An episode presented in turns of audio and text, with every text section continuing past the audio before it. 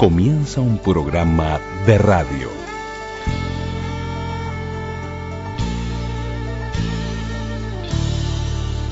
Un programa de radio. Un programa de radio.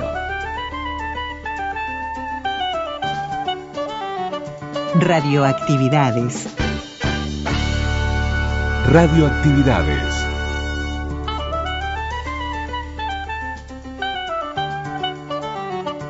La palabra. La palabra. Celebramos la palabra. Viene de Sosa buscando al Zamendi también.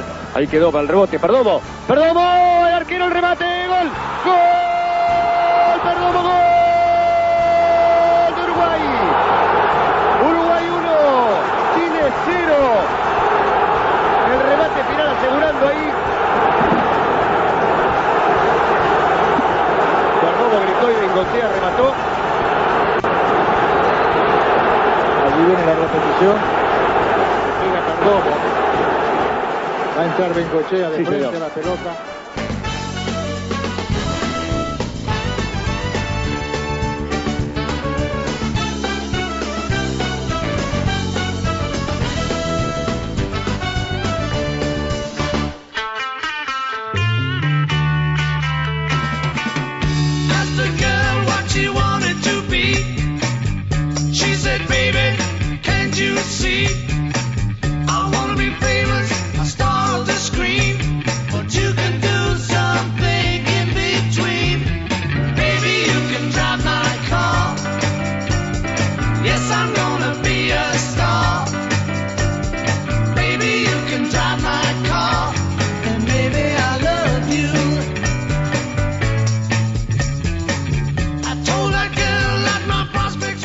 Comenzamos el programa de sábado con The Beatles, Drive My Car.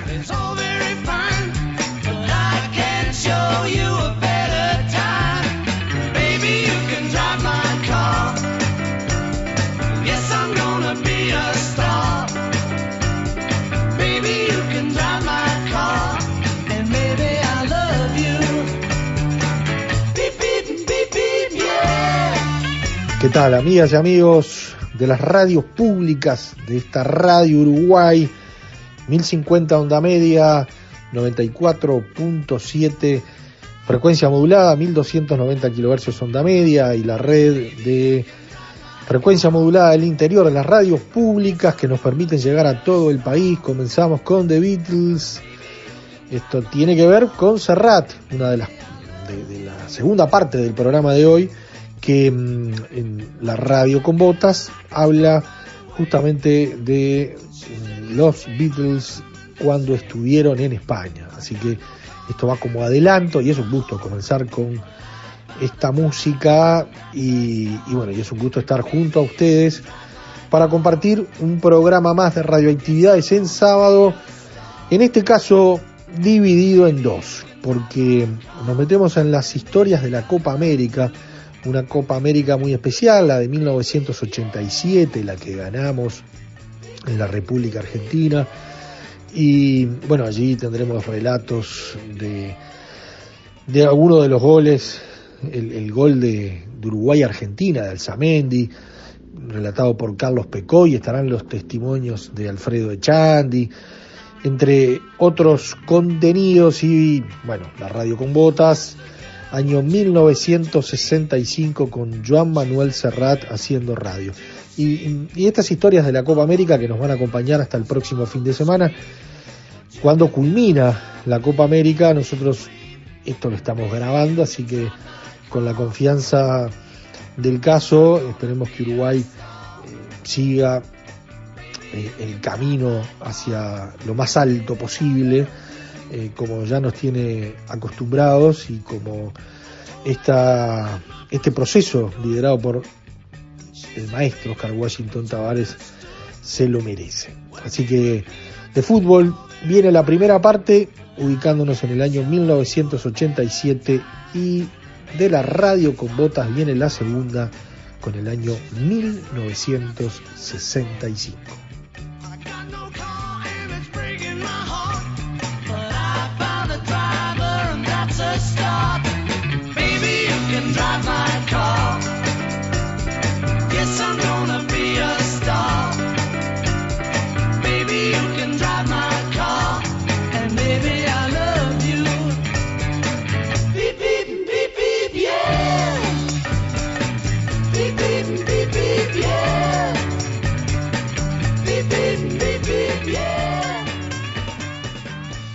Correo arroba radioactividades.org. Podcast. Radioactividades. Programas DX. Spotify. Anchor.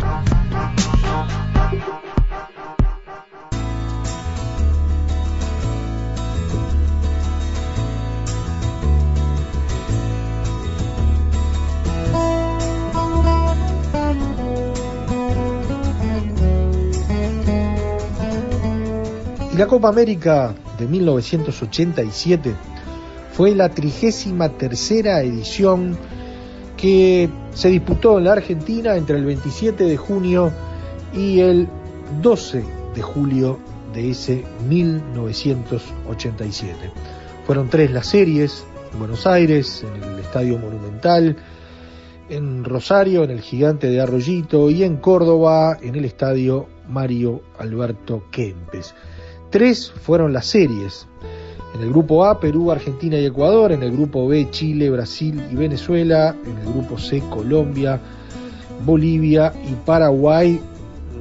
Recordemos que el formato de competencia estaba marcado que el campeón anterior, que era Uruguay, entraba en semifinales. Y así fue que Uruguay entró directamente a semifinales con un partido muy recordado que ya hablaremos de él.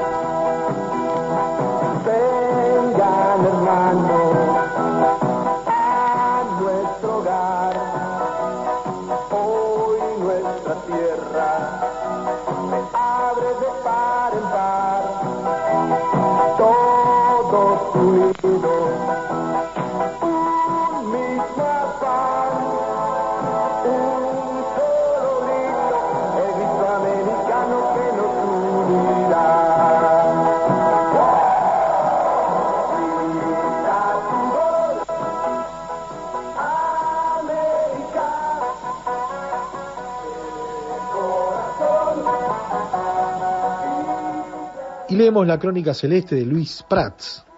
Superada la era de Omar Borrás, extensa como pocos procesos en la selección nacional, para el preolímpico de 1987 en Bolivia y especialmente la Copa América de Argentina, se nombró como técnico a Roberto Fleitas, aunque en una suerte de solución provisoria porque los planes no iban más allá de esos torneos.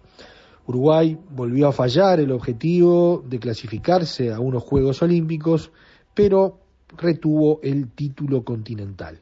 Este éxito se gestó en pocos días, el combinado completo con apenas cuatro repatriados, Nelson Gutiérrez, Alzamendi, Francesco y Rubén Sosa, se preparó en tres semanas, se despidió entre silbidos con un amistoso ante Argentino Juniors, viajó a Buenos Aires un domingo y el siguiente domingo regresó con el trofeo.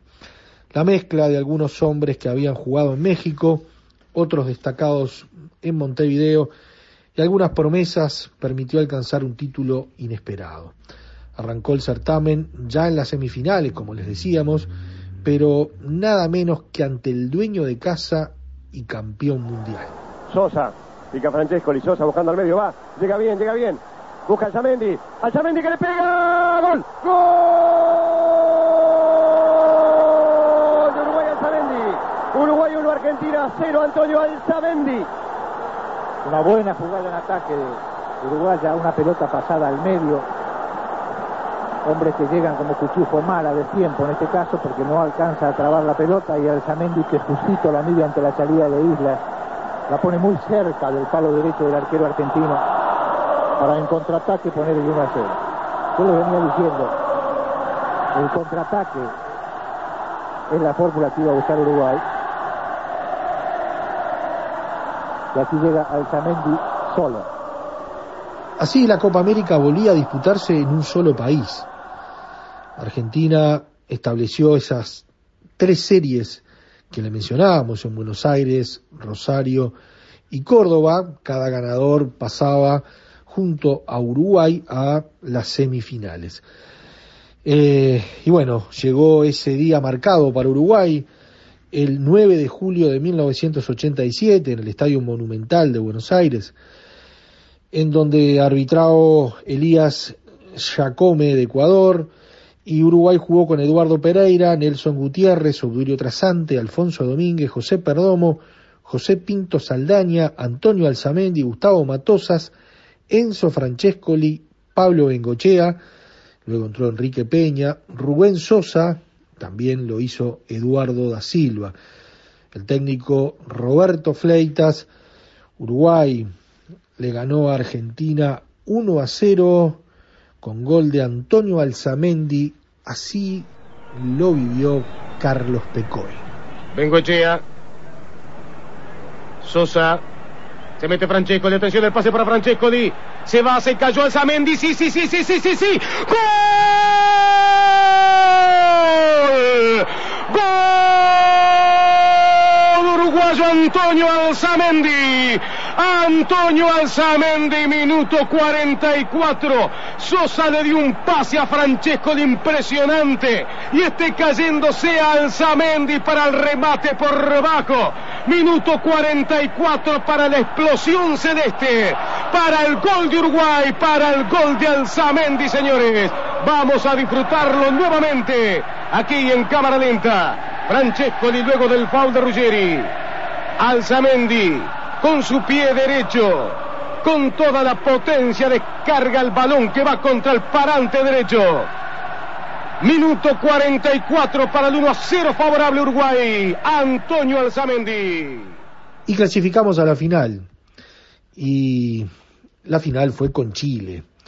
12 de julio de 1987, también en el Estadio Monumental de Buenos Aires, era la final de la Copa América en su trigésima tercera edición. El árbitro Romualdo Arpifilo de Brasil. Uruguay formó con Eduardo Pereira, Nelson Gutiérrez, Obdurio Trasante, Alfonso Domínguez, José Valle Perdomo, José Pinto Saldaña, Antonio Alzamendi, Gustavo Matosa, Censo Francescoli y Pablo Bengochea. También entró Enrique Peña. Fueron expulsados Francescoli y José Valle Perdomo. Uruguay se consagró campeón de la Copa América 1987 con el gol de Pablo Javier Bengochea. Sube Gutiérrez para el cabezazo, lo hace Sosa. Relata Gutiérrez para el cabezazo. Mauro Vial. Viene de Sosa buscando a Alzamendi también. Ahí quedó para el rebote. Perdomo. Perdomo. El arquero el remate. Gol. Gol. Perdomo. Gol de Uruguay. Uruguay 1. Chile 0. El remate final asegurando ahí. Perdomo gritó y Allí viene la repetición. Pega Perdomo. Va a entrar Bengochea de Sí, frente señor. a la pelota. Asegura Bengochea. Uruguay 1. Chile 0.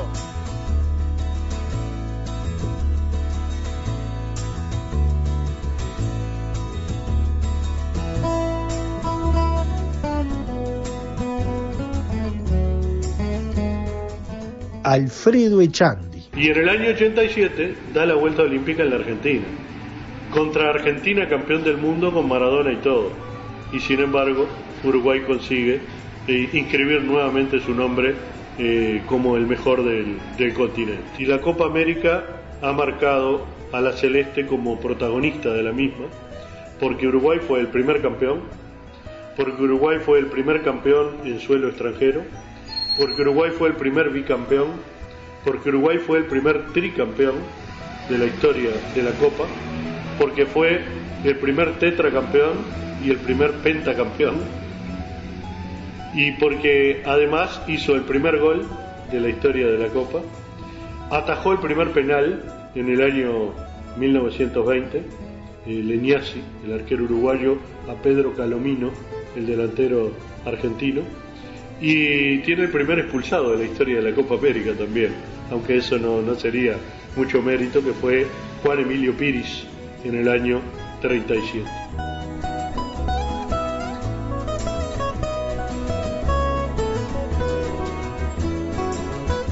En todas las décadas Uruguay logró por lo menos un título, salvo en la década del 70. Pero en las otras siempre tuvo algún título Uruguay. Quiere decir que a través del tiempo mantuvo ese protagonismo y esa posibilidad de ser campeón.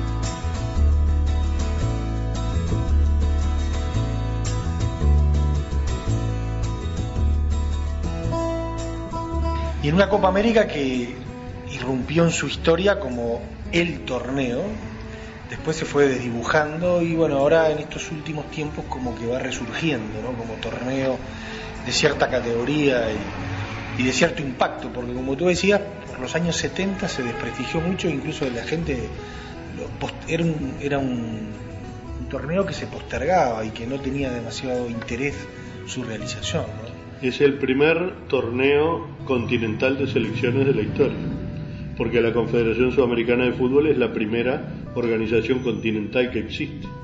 Y los uruguayos tuvieron mucho que ver en su creación, como le decíamos, con, con Héctor Rivadavia Gómez.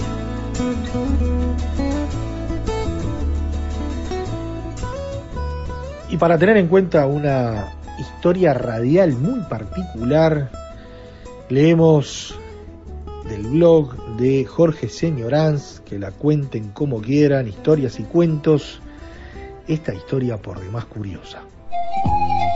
Aquí, CX30 y CXA30, la radio del Uruguay.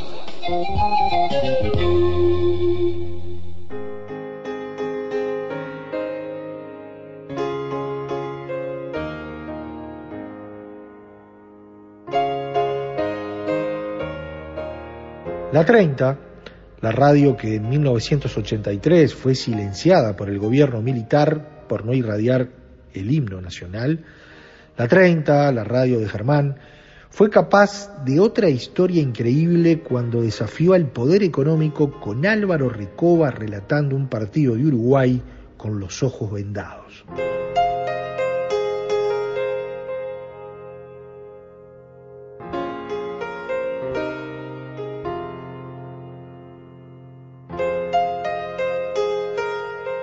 Hay cosas que no se pueden comprar en exclusividad por más dinero que se tenga, decía la promoción de un hecho único que fue certificado por escribano público. Corría el año 1987, cuando Canal 4 y CX12 Radio Oriental decidieron comprar en exclusiva los derechos de la Copa América que se jugaría en la República Argentina. La 12 quería imponer a su nueva voz en el relato, Julio Ríos, que formaba parte de la dupla con Jorge da Silveira y lo que jamás imaginó Oriental fue que aquella decisión desencadenara lo que se conocería como la guerra de las radios.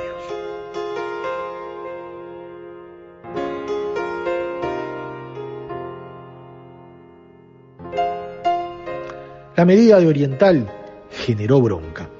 Los relatores Carlos Muñoz, de CX16 Carve, Javier Máximo Goñi, de CX18 Sport, Alberto Kesman, en CX22 Universal, Néstor Moreno Mederos, CX30 La Radio, y Rubén Casco, CX40 Radio Fénix, lanzaron un comunicado contra lo que consideraban una medida autoritaria que impide a los mencionados relatores llevar a sus respectivas audiencias la disputa de la Copa América. Pero Oriental salió al cruce diciendo que los derechos habían sido adquiridos en tiempo y forma en el libre juego de la oferta y la demanda.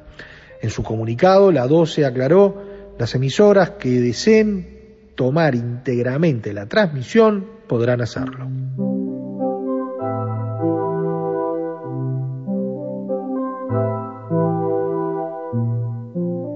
La indignación era tal que Carlos Muñoz, según reveló Últimas Noticias, expresó en subrayado, como dijo Carlos Solé, la exclusividad es de mediocres. Al tiempo que Alberto Kessman se manifestaba en Telemundo diciendo que al uruguayo no le gusta que le impongan, al uruguayo le gusta elegir.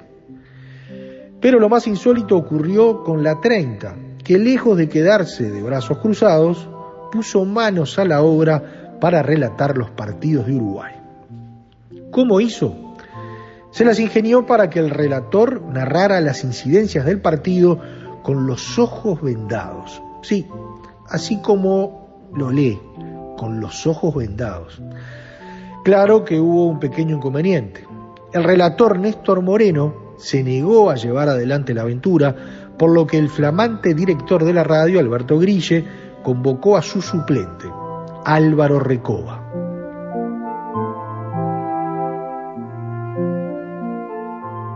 Yo era el relator suplente de Néstor Moreno, que formaba la dupla con Cacho Barizoni.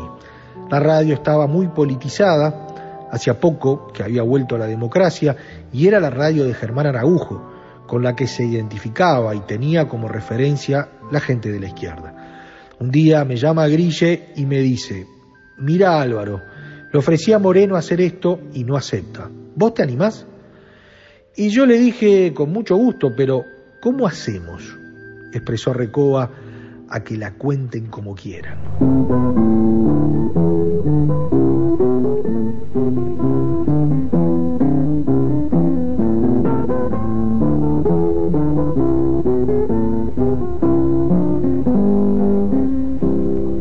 Aquí CX30 y CXA30, la radio del Uruguay, transmitiendo en el año de nuestro pueblo. Grille llamó para ver si podía retransmitir la Copa América y le dijeron que no.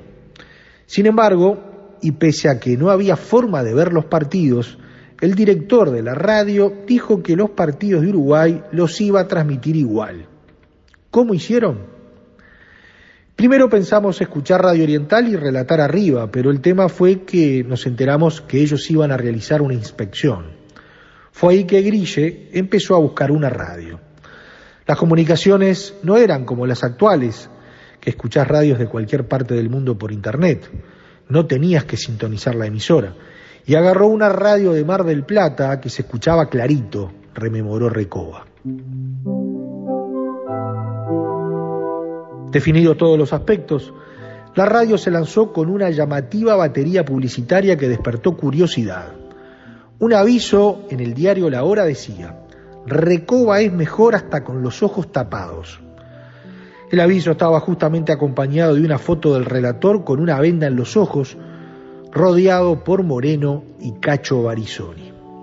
La pauta publicitaria expresaba, hay cosas que no se pueden comprar en exclusividad la magia, el ingenio, el talento, por más dinero que se tenga. Este jueves, con los ojos tapados y ante escribano público, reinterpretando el relato de una emisora colega, Recoba demostrará que es mejor. Usted será el jurado. Antes de lanzarse a la aventura, la radio se cubrió en todos los aspectos jurídicos y en un comunicado expresó que la emisora realizaría el relato de Recoba con los ojos tapados, sin publicidad, para no afectar los intereses de CX12, que ha comercializado el relato en exclusivo. Y allá fue Recoba, el 9 de julio de 1987, al estudio de la 30 en el Palacio Salvo, acompañado de su señora Marta Carro, que estaba embarazada de su hija Virginia Recoba, que nació en noviembre de ese año. Aquello era todo un acontecimiento, reveló el relator. Recoba no olvida cada detalle de aquel día que marcó un antes y un después. Me acuerdo que el estudio tenía un vidrio y desde el hall se podía ver a los periodistas. No saben lo que fue aquello de gente. Sí, fue gente a ver la transmisión, comenzó diciendo. En ese momento apareció un escribano de Canal 4, los nervios a flor de piel gente que entraba y salía del estudio, mientras Recoba aguardaba el momento de relatar el partido sin poder verlo. Una odisea, una locura. ¿Qué hicieron? Grille llevó la túnica y la moña que utilizaban sus hijos para ir a la escuela y llamó a Recoba. Me taparon los ojos con la moña, entonces yo escuchaba la radio de Mar del Plata y relataba. El tema es que no se podía pasar avisos. Ahí la 30 hizo las cosas bien desde el punto de vista judicial, porque mientras yo relataba La Rosa, un locutor espectacular, pasaba solo publicidad oficial de la radio y decía a cada rato, esta es una transmisión en diferido, comentó el relator sobre la forma en que desarrolló su tarea. Al otro día Recoba percibió el impacto mediático que había generado aquella transmisión. Fue un disparate la repercusión que se tuvo.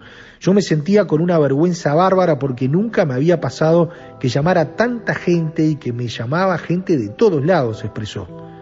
En aquel torneo Uruguay que se había coronado campeón en 1983, entró directo en semifinales jugando contra Argentina.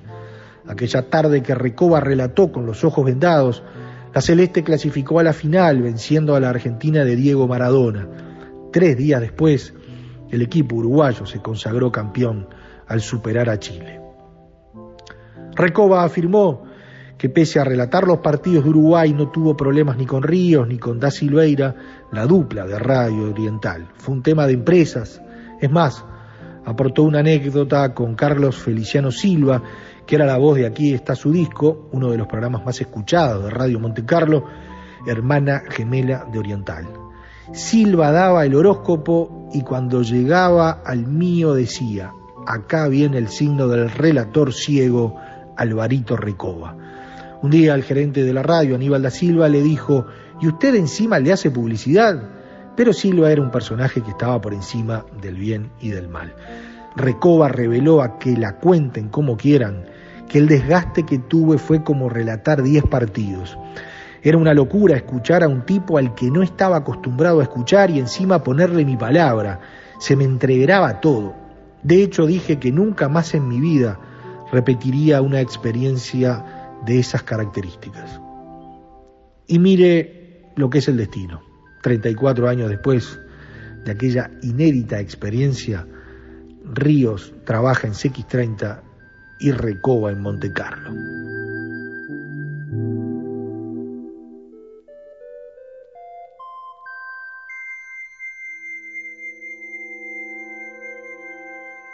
Celebramos la palabra. Twitter. Twitter. Arroba reactividades.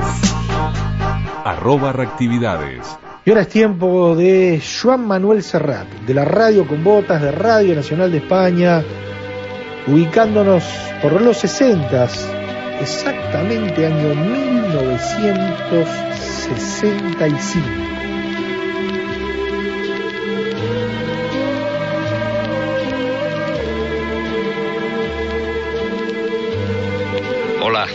Buenas noches. Yo me he tomado un respiro y el domingo fui al fútbol. La radio con botas hacía años que no iba y ha venido conmigo. Estaba tan ilusionada, pobre. Pero poco dura la alegría en casa del pobre. Porque al entrar al campo, el que estaba ahí en la puerta la ha obligado a abrir el bolso donde siempre lleva consigo un pequeño equipo de recambios mínimos. Lleva una lámpara, un par de resistencias, un condensador y unos palmos de hilo conductor. Uf, y la que se armó. Que si esto es un artefacto, le decía el de la puerta. Que si el artefacto lo será usted, le increpaba la radio con botas con los colores subidos. ¿Cómo se atreve a tratarme a mí de sospechoso de vandalismo? Vamos, tuve que terciar para tratar de calmarla. Déjalo ya, va, ¿qué más da? No discutas, le decía. No ves que no merece la pena, déjale la bolsa, que te la guarden. Además, míralo de otra manera. Te ahorras acarrear con ella y al salir la recoges. Bueno, consintió, subimos y después de acomodarnos en nuestras localidades, me di cuenta que la radio con botas se había quedado como hipnotizada, con la mirada fija en un punto del terreno de juego.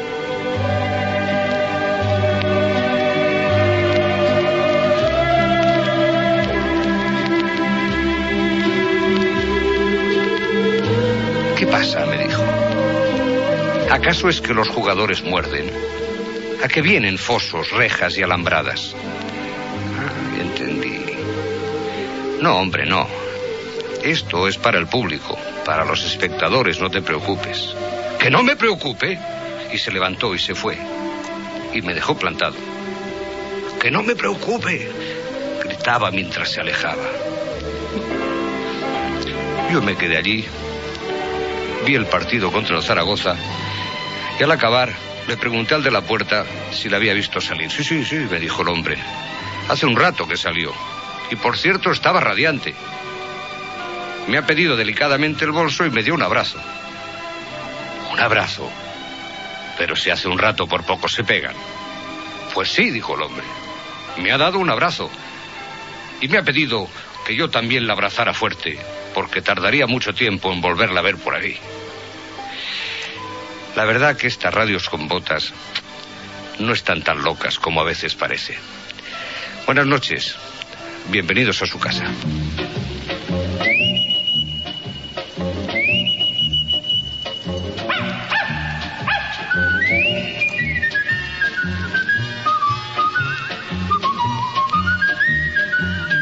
Radio Nacional de España y Taller 83 presentan La radio con botas. una serie radiofónica original de Joan Manuel Serrat.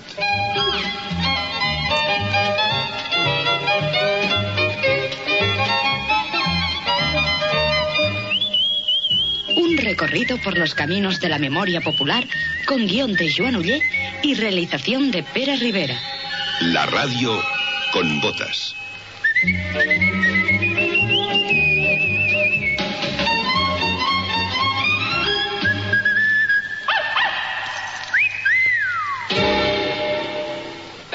Chicos, vengan chicas a bailar. Todo el mundo viene ahora sin pensar.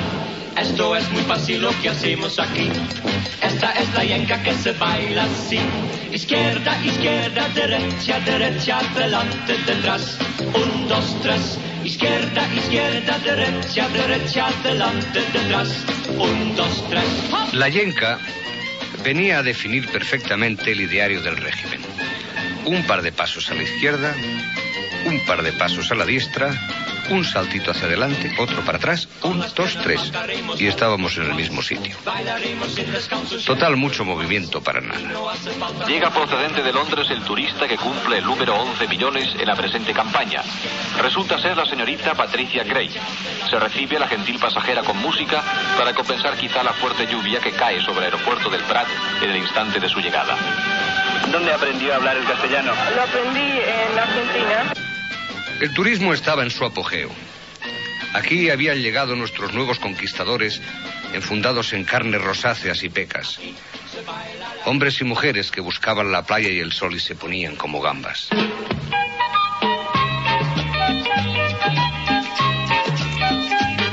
Les habla el hombre del tiempo con nuevas informaciones. Tendremos chubasco y viento en varias de las regiones. El Nuestro lento viaje de aproximación hacia el norte, ese lugar donde Spriu presumía que había gentes más cultas y más limpias, empezó con el plan de estabilización del Opus Dei y con la llegada de las primeras oleadas de turistas. Fue el norte quien vino a buscarnos para llevarnos a su lado a la diestra de Dios Padre. En un poema de juventud, Carlos Barral describía el impacto que le habían causado dos cuerpos extranjeros, rubios, bellos y casi desnudos, sobre la arena de la playa de Calafell. El poema se titulaba Geografía e Historia y plasmaba la sequedad de boca y de ojos que causaban aquellos extranjeros hermosos que llevaban en el cuerpo 100 años de duchas diarias y alimentación equilibrada. turista 1.999.999 cuando llegó se lamentó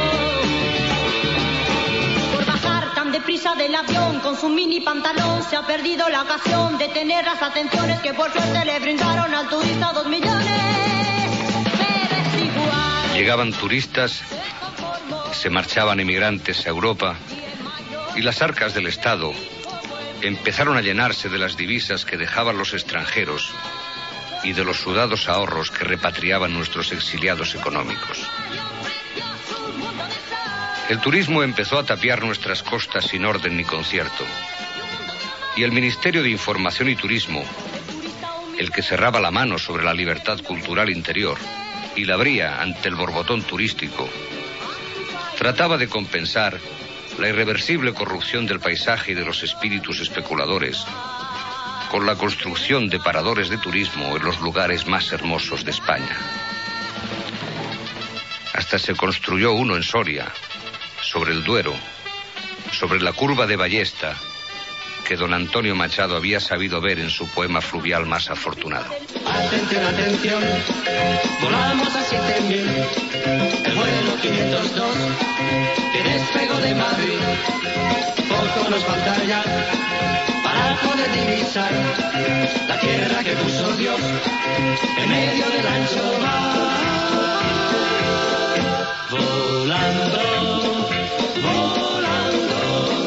debajo de los designios económicos y de las melladas infraestructuras de la que sería más importante industria del país, la cultura del español de posguerra iba adaptando su saber a sus deseos y el turismo alimentó los sueños oníricos de los adolescentes, así como sus ensueños onanistas. Me lo dijo Pérez, que estuvo en Mallorca y vino encantado de todas las cosas que vio por allí. Me lo dijo Pérez, que estuvo en Mallorca, que allí la alegría de noche y de día nunca tiene fin. Si vieras, me dijo que Se pensaba que más allá del Pirineo, el mundo era una vastedad llena de suecas, miles y miles de conejitos de terciopelo rubio que saltaban la cordillera entusiasmados, dispuestos a ser cazados por la omnipotente escopeta nacional. El turismo nos hizo más ricos y más pobres.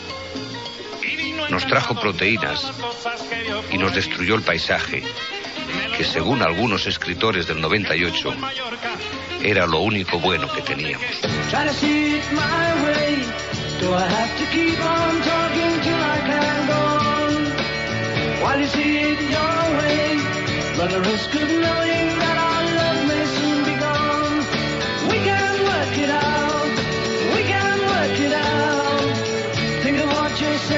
De los muchos millones de guiris que nos visitaron en el 65, cuatro fueron especialmente bien recibidos.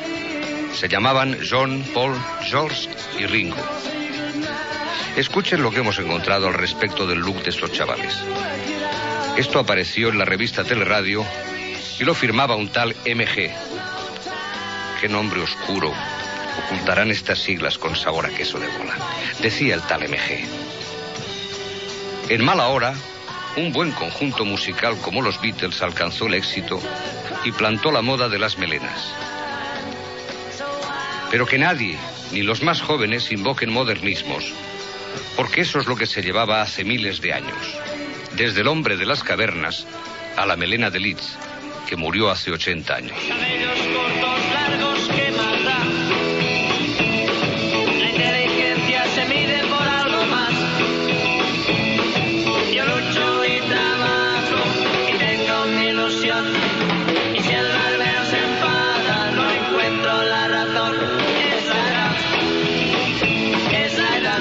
Y no acaba ahí la cosa.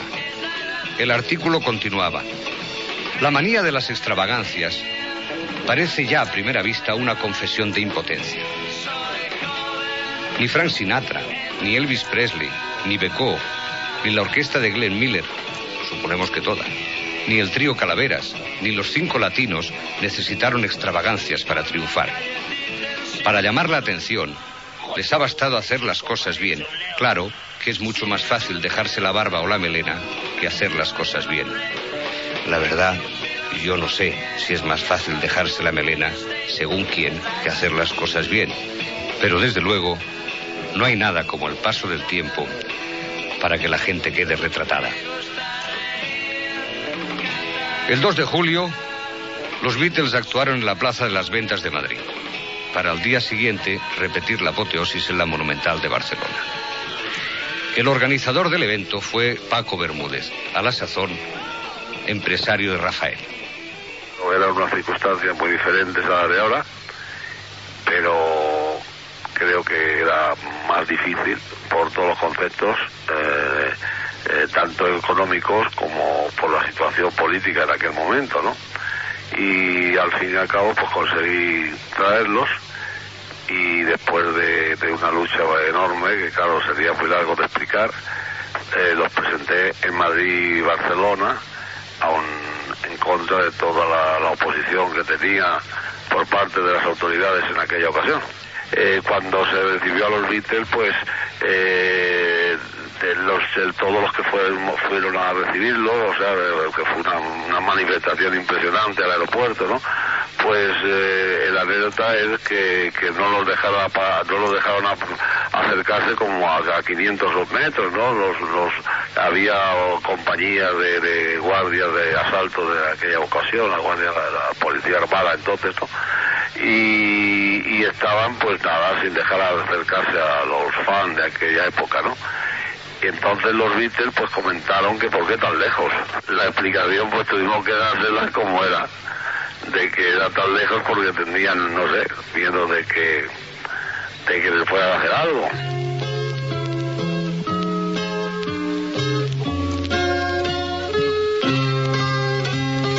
Michelle, my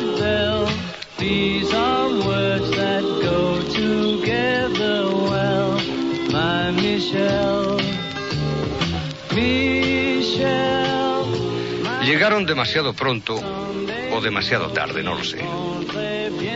Pero cuando en 1965 los Beatles pisaron el ruedo, sus más jóvenes fans no tenían dinero para pagar la entrada. Y los que tenían dinero para pagarla no se consideraban ni tan jóvenes ni tan modernos como para sentirse fans de aquellos cuatro melenudos.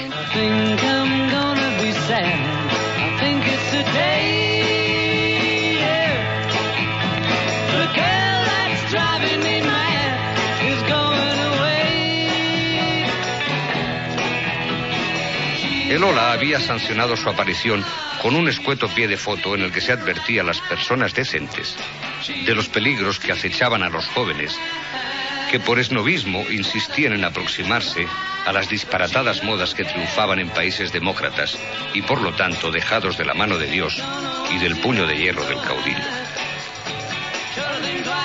Los seguidores del grupo les llamaban John, Paul, George y Ringo como si les conociesen de toda la vida y coreaban sus primeros estribillos con énfasis.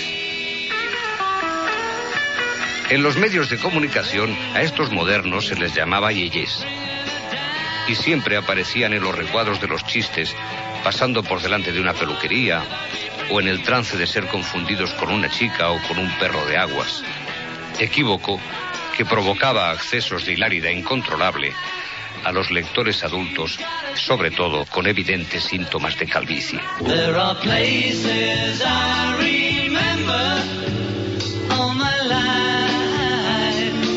Some have changed, some forever,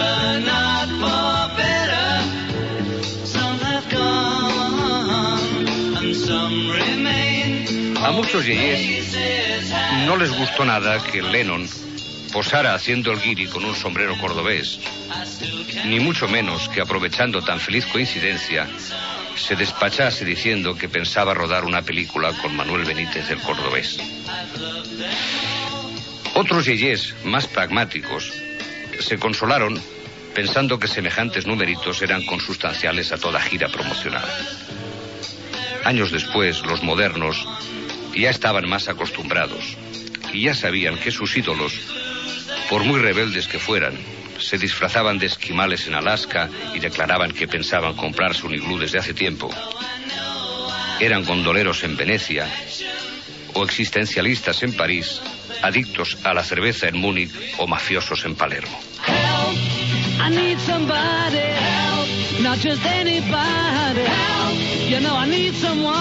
I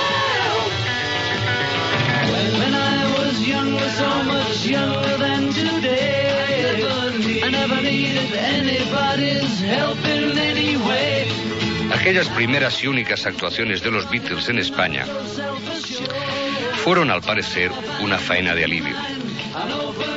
Los padres de familia numerosa, los conciliarios juveniles y los mandos de la falange se felicitaron públicamente porque sus hijas, cofrades o camaradas, no habían caído en los deplorables excesos de sus coetáneas en otras latitudes.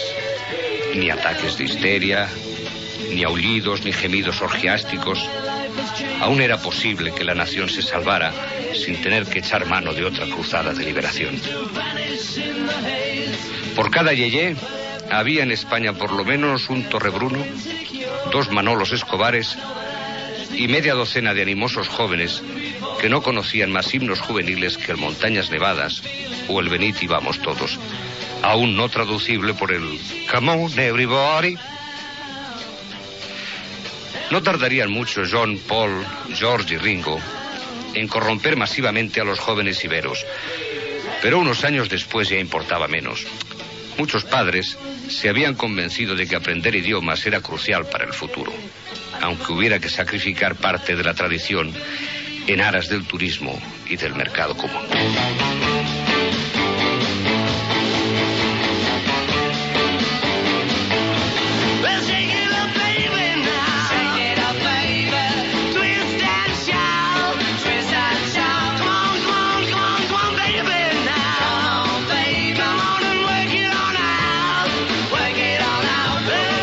Graciosa Majestad Isabel II, reina de Gran Bretaña y de Ulster, soberana de la Commonwealth, ya sabía lo que se hacía al nombrar a los Beatles caballeros del imperio.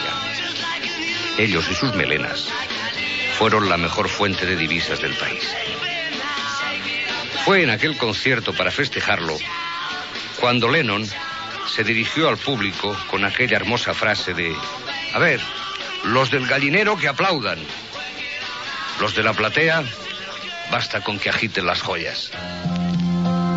La radio con botas de Joan Manuel Serrat Yesterday, en Radioactividades. all my troubles seem so far away. Now it looks as though they're here to stay. Oh, I believe in yesterday. Suddenly, I'm not half the man I used to be. shadow.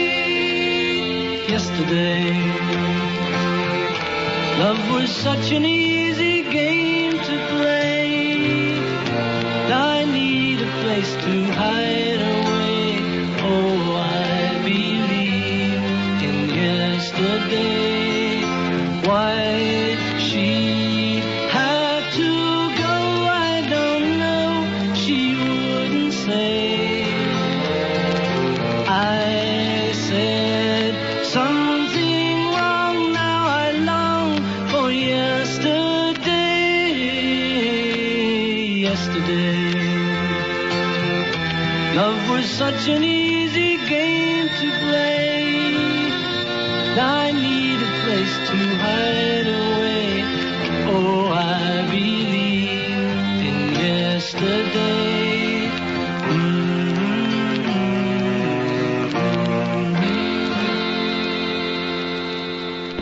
Facebook. Radioactividades. Radioactividades. Twitter, arroba reactividades. Arroba reactividades.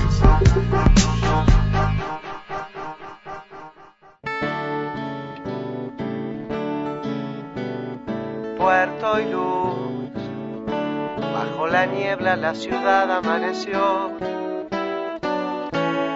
Barcos inmigrantes, voces delirantes, Liverpool se despertó. Y nos vamos con Pitufo Lombardo en este clásico de su disco Rock and Roll, Cuatro Pétalos. A los querubines, por unos chelines, desatar su rock and roll.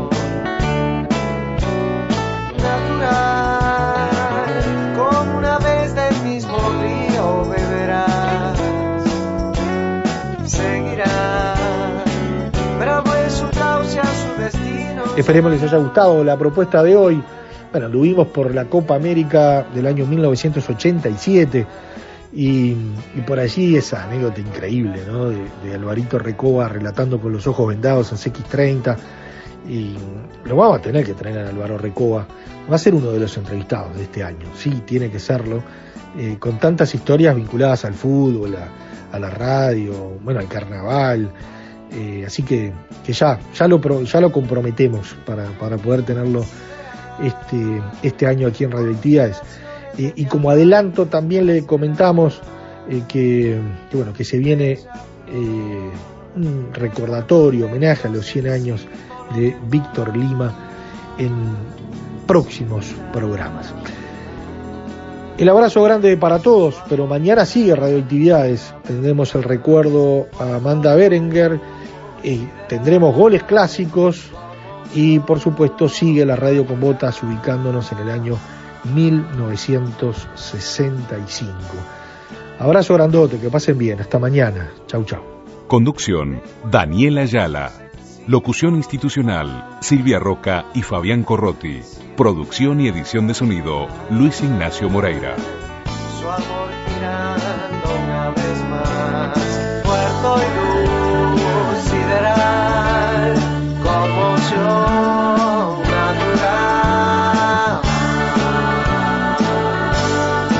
Celebramos la palabra.